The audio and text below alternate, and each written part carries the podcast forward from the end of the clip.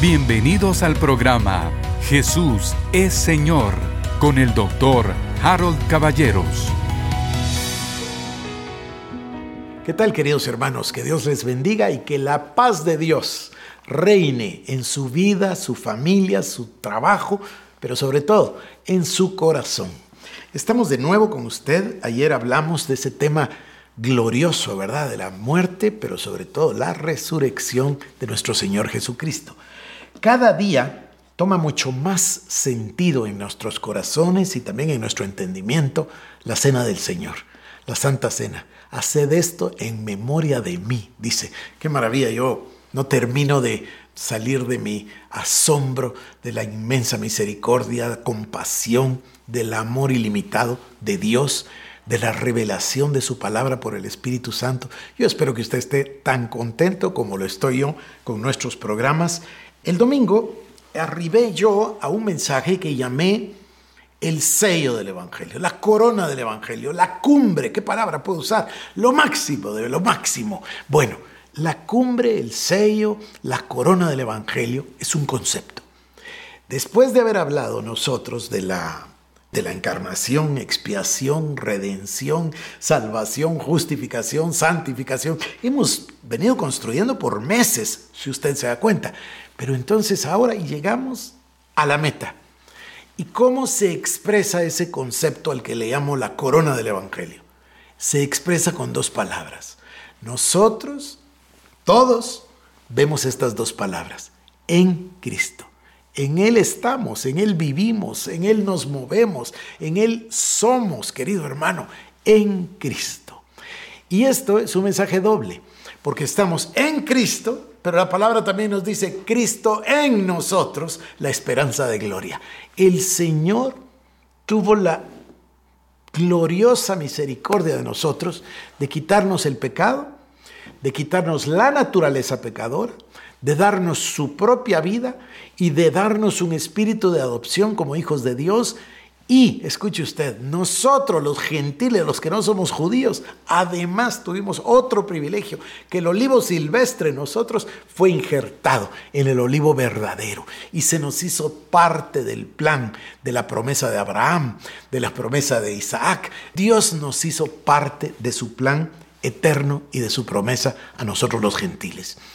Esto es maravilloso, pero además el Señor dice que somos, que estamos, que vivimos, que permanecemos en Cristo. A mí esto me parece algo verdaderamente maravilloso. Va a cambiar nuestras vidas. Yo vi esto, lo vi con mis propios ojos, lo viví. Cecilia y yo pudimos aprender, ver, ser mentoreados, etc., por el hermano T.L. Osborne. El doctor T.L. Osborne eh, tuvo una vida maravillosa, se convirtió muy niño, se casó con la hermana Daisy muy jovencitos, me parece que 17 años, muy jovencitos, se casaron y se dedicaron a Cristo y al ministerio. El hermano Osborne, recién casados, partieron al campo misionero y fueron a India. Y esperaban producir mucho fruto para Dios, ser misioneros, evangelizar. Y fue y tuvo lo que él denominaba un gran fracaso. Así lo contaba él muchísimas veces. Usted seguramente que puede tener acceso a sus libros y a sus eh, mensajes y escucharlo. Yo lo escuché muchas veces. Yo tuve la dicha de conocerlo, tuve la dicha de gozar de su amistad. Una vez el Señor habló a mi corazón y me puso que yo le mandara una ofrenda. Fíjese lo que le voy a contar. Yo llegué allá a la iglesia, me acuerdo, y les le conté a María, anoche me habló el Señor y me dijo que yo no descuide al hermano Tele Osborne y mes tras mes mandábamos nosotros un cheque a él. En ese tiempo se hacía un cheque y se mandaba por correo, se compraba un giro, todos los meses, año tras año, porque el Señor puso en mi corazón y me dijo, vas a darle hasta que yo me lo lleve. Y yo lo hice por muchos años. Me, me, entusiasmo, se lo cuento como un testimonio.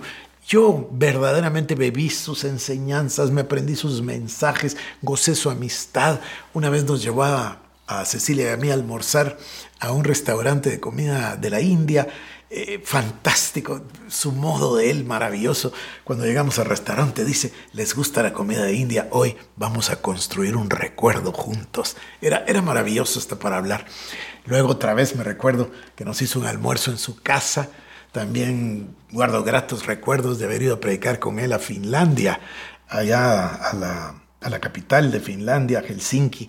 También fuimos en Brasil. Bueno, muchos recuerdos muy gratos. Pero cuando él fue a India, se topó con la realidad y dice que entonces él creía o esperaba que todos creyeran, sacó su Biblia y todos sacaron su librito negro, pero era el Corán, no era la Biblia.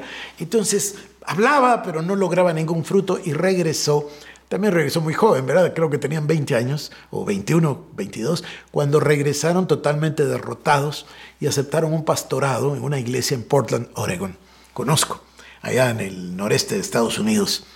Y fue a pastorear, pero se sentía fracasado él sentía que algo le faltaba en la vida y se dedicó a orar y a ayunar. Y se metió en un cuarto de oración a orar y ayunar, a orar y ayunar, tendido en el suelo, cuando de pronto alzó los ojos y vio dos pies. Enfrente de sus ojos él estaba tendido, postrado en el suelo, y se levantó y era el Señor Jesucristo.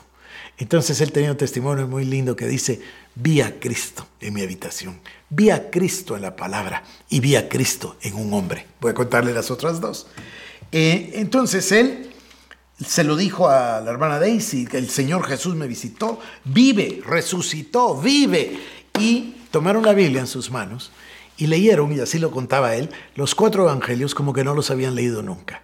Los comenzaron a leer así, quitándose la religión, ¿ve? Porque tenemos tanta religiosidad, tanta tradición, tantas ideas, incluso creemos cosas que ni están en la Biblia. La gente insiste con que Pablo se cayó del caballo y no hay ningún caballo. La gente insiste que no caerá la hoja del árbol y tampoco está ese versículo porque no existe. En fin, tenemos mucha religión en la cabeza. Entonces dice, desvistiéndose de la religión, leyeron los evangelios como si fuese la primera vez y vieron a Cristo en la palabra. Y luego llegó un evangelista a la ciudad, él estaba ocupado, pero la hermana Daisy fue, la hermana Daisy era maravillosa. La hermana Daisy era una mujer de Dios con una fuerza, con un amor, una persona extraordinaria y sumamente capaz, pero capaz en todo. Acá en Guatemala en 1953 vino y predicó en unos campos que se llamaban de la Castellana. Ahora es una zona de la ciudad donde está una cosa que nosotros llamamos el Parque de la Industria. Pero ahí tuvo, no sé, decenas de miles. Las cruzadas siempre eran multitudinarias, todas las cruzadas, una cosa maravillosa. Acá en Guatemala, por cierto, eh, ya no, porque la gente ya no está, eh, pero hace años, cuando yo platicaba con las personas que todavía estuvieron en la cruzada, ellos hablaban así, decían, incluso unos amigos míos, el pastor Eliu Castillo, el pastor Jorge H. López, el pastor Jorge H. López cuenta que su mamá lo llevaba, él era un bebé y la mamá lo llevaba a la cruzada de Osborne. Pero aquí en Guatemala se habla de esta manera, se dice antes de Osborne y después de Osborne, porque el movimiento pentecostal de ahí nació. Yo leía un documento ayer del hermano Chema Muñoz, yo no sé si usted sabe quién es. ¿Conoce usted al pastor Josué Muñoz? El pastor Josué, su hermano Benjamín, su familia, eh, su mamá tan maravillosa, ellos pastorean la iglesia Príncipe de Paz, que fue fundada por su papá, el pastor Chema. Bueno, el pastor Chema participó en la cruzada de Tele Osborne y él, igual que muchísimos otros en Guatemala y en todo el mundo que asistían a la cruzada, se veían a Cristo en acción, veían el Evangelio, los milagros, y luego estas personas desarrollaron, como el hermano Chema, su propio ministerio de milagros. Eso le va a pasar a usted, no tengo ninguna duda. Bueno, entonces Tele Osborne ve a Cristo en su casa, lo ve en la palabra, y la hermana Daisy va a haber un evangelista, William Branham. William Branham tenía un ministerio de milagros, pero así notable. Si entraban 18 sordos a la reunión, los 18 oían. Y si había 20 ciegos, los 20 veían. Y si había 30 paralíticos, los 30 se levantaban. Era una cosa verdaderamente extraordinaria. Entonces Daisy fue a la cruzada, regresó a la casa a traer a TL, a su esposo, y el hermano TL va a la cruzada regañadientes y se queda perplejo cuando mira aquello. Entonces él contaba este testimonio, decía, vi a Cristo en mi habitación, vi a Cristo en la palabra y vi a Cristo ahora a través de un hombre. Y miles de voces me decían, tú puedes ser igual, tú puedes hacer lo mismo. Inmediatamente comenzaron a orar por los enfermos a orar por los, para liberar a las personas de demonios y se desató un milagro, un, perdón, un ministerio de milagros extremo. Yo tuve la dicha de gozar y ser parte de ese ministerio por muchos años. Yo quise muchísimo, pero muchísimo al hermano TL. Recuerdo que un sábado en la mañana, muy temprano en la mañana, Cecilia y yo estábamos dormidos cuando sonó el teléfono y era Pat Lovern. Pat Lovern fue siempre eh, la secretaria, la asistente del hermano TL y llama ese sábado en la mañana y dice, a las 2 de la madrugada, la hermana Daisy partió con el Señor. De hecho, ellos estaban orando y vieron dos ángeles bajar y llevarla. Y, y entonces ella dijo esta frase que a mí me emocionó tanto, se los voy a contar, una cosa personal. Estoy ahí en el teléfono recibiendo la noticia de que ella partió con el Señor y dice, y el hermano TL quería que sus amigos lo supieran, por eso le llamo. Ay, para mí que me llamara amigo, no tiene usted idea lo que me hizo. Así que yo me levanté, en ese tiempo no era de celulares, eh, puse el teléfono en su lugar y empecé a buscar los números de una agencia de viajes, así se hacía antes, y compré un ticket y me fui a Tulsa, Oklahoma, para estar con él en el sepelio. Me recuerdo que lo fui a abrazar cuando salía el, terminado el funeral, que por cierto la ceremonia la ofició el hermano John Austin. Estaba John Austin, estaba la hermana Dodie tan amorosos. Y eh, yo fui a saludarlo a él ahí en la limusina antes de partir. Y él me abrazó y me dijo, pero ¿cómo pudiste hacer ese esfuerzo de venir hasta acá solo por mí? Y yo le contesté, ¿y cómo podía yo no hacerlo? ¿Cómo va a ser posible que yo no estuviera en un momento tan trascendental para poder mostrarle el amor que Él había sembrado en todos nosotros, en millones y millones por todas partes? Yo quería poner mi grano de arena devolviendo ese amor y estuve ahí con él y como les cuento, tiempo después tuvimos la oportunidad de reunirnos con él varias veces con Cecilia. Pero bueno, yo vi en él el efecto de esta palabra, de la palabra que estamos predicando. Él lo tomó y es que a mí, Luis, en la producción del programa, me dijo, ¿qué va a hacer este discipulado? ¿Qué va a hacer esta palabra en nosotros? puede llegar. Y yo le dije, no, no, no, no es que puede llegar, va a llegar a transformarnos. Nos va a transformar. El hermano Morris Cerulo hizo un curso una vez hace muchos años en un hotel que compró allá en California. Eh, no me recuerdo cómo se llama el hotel, famoso, famoso el caso. Pero, ¿sabe cómo le puso? Hacedores de pruebas. En español no tiene tanto sentido, ¿no? En, en inglés sí tiene sentido hacedores de evidencias, hacedores de milagros. Eso es lo que va a pasar. Vamos a ir por la calle con el mandato de Dios, la autoridad del nombre de Jesús, la vida soe de Dios, sanando a los enfermos, echando fuera a los demonios, levantando a los muertos en el nombre del Señor Jesucristo. Esto es lo que se viene, va a ser un avivamiento gigante. Yo profeticé esto un miércoles en octubre de 1998 Mire cuándo, hace mucho, en el Hotel Tical Futura, en el Congreso Mundial que tuvimos aquí. En ese congreso estuvo Tele Osborne, estuvo Morris Cerulo, estuvo Carlos Anacondia, Pedro Wagner, Cindy Jacobs, eh, bueno, tantas personas que tuvimos en ese. Y el miércoles yo prediqué Todas las noches duró lunes, martes, miércoles, jueves, viernes. El sábado nos fuimos a Almolonga, donde predicó el hermano Carlos Anacondia. Bueno, ese miércoles por la noche, Dios me dio una palabra y me dio una profecía. Y esa profecía se va a cumplir ahora. Yo lo tengo en el corazón. La palabra decía que su iglesia iba a entrar en posesión de los derechos que Cristo le había concedido con su sacrificio, su muerte y su resurrección. Y que cuando la iglesia entrara a esa posesión, pues no es lo mismo ser dueño que ser poseedor. Usted puede tener una casa y no vivir en ella, pero cuando usted toma posesión de algo, es maravilloso. Cecilia y yo compramos una casa eh, hace un año y por toda la pandemia y eso no se pudo cerrar el contrato. Se suponía que nosotros íbamos a tener la casa en marzo y paramos teniendo la casa hasta el mes de noviembre. Pero en noviembre Cecilia fue, firmó las escrituras y todo el día 11 y yo viajé el día 12. Y yo llegué y Cecilia me fue a traer al aeropuerto, ya era tarde en la noche, me dijo, ¿quieres pasar a la casa? Le dije, ahorita no, porque ya es muy tarde. Pero al día siguiente, los dos fuimos, Cecilia tomó las llaves y fuimos y tomamos posesión de nuestra nueva casa. Oramos, la dedicamos a Dios, hicimos un acto profético, qué lindo. Pero eso que se siente de tomar posesión, porque sabíamos que éramos los dueños, sabíamos que lo habíamos comprado, pero tomar posesión es algo especial. Bueno, esa era la profecía. Mucha gente va a entrar en posesión de lo que Dios nos dio.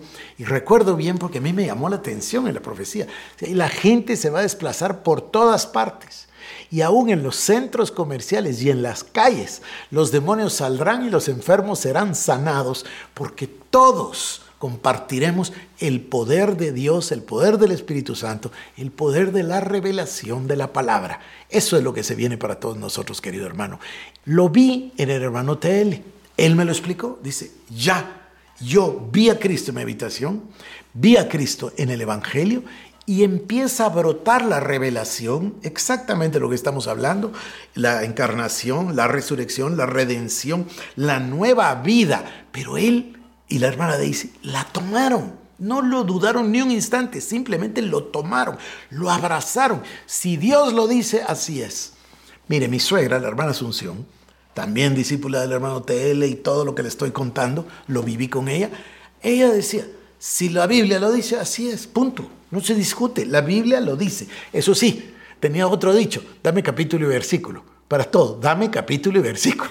Bueno, es que tenemos que ser la gente del libro, tenemos que ser la gente de la Biblia, la gente de la revelación que procede exclusivamente de la palabra de Dios a través de la gloriosa intermediación del Espíritu Santo. Entonces, yo vi a Tele Osborne, que esto me lo explicó mi suegra, me recuerdo bien, él personificaba la palabra, estaba dentro de él. No es que la creía, es que ya la había abrazado. Hay un lugar donde la palabra se hace carne dentro de nosotros.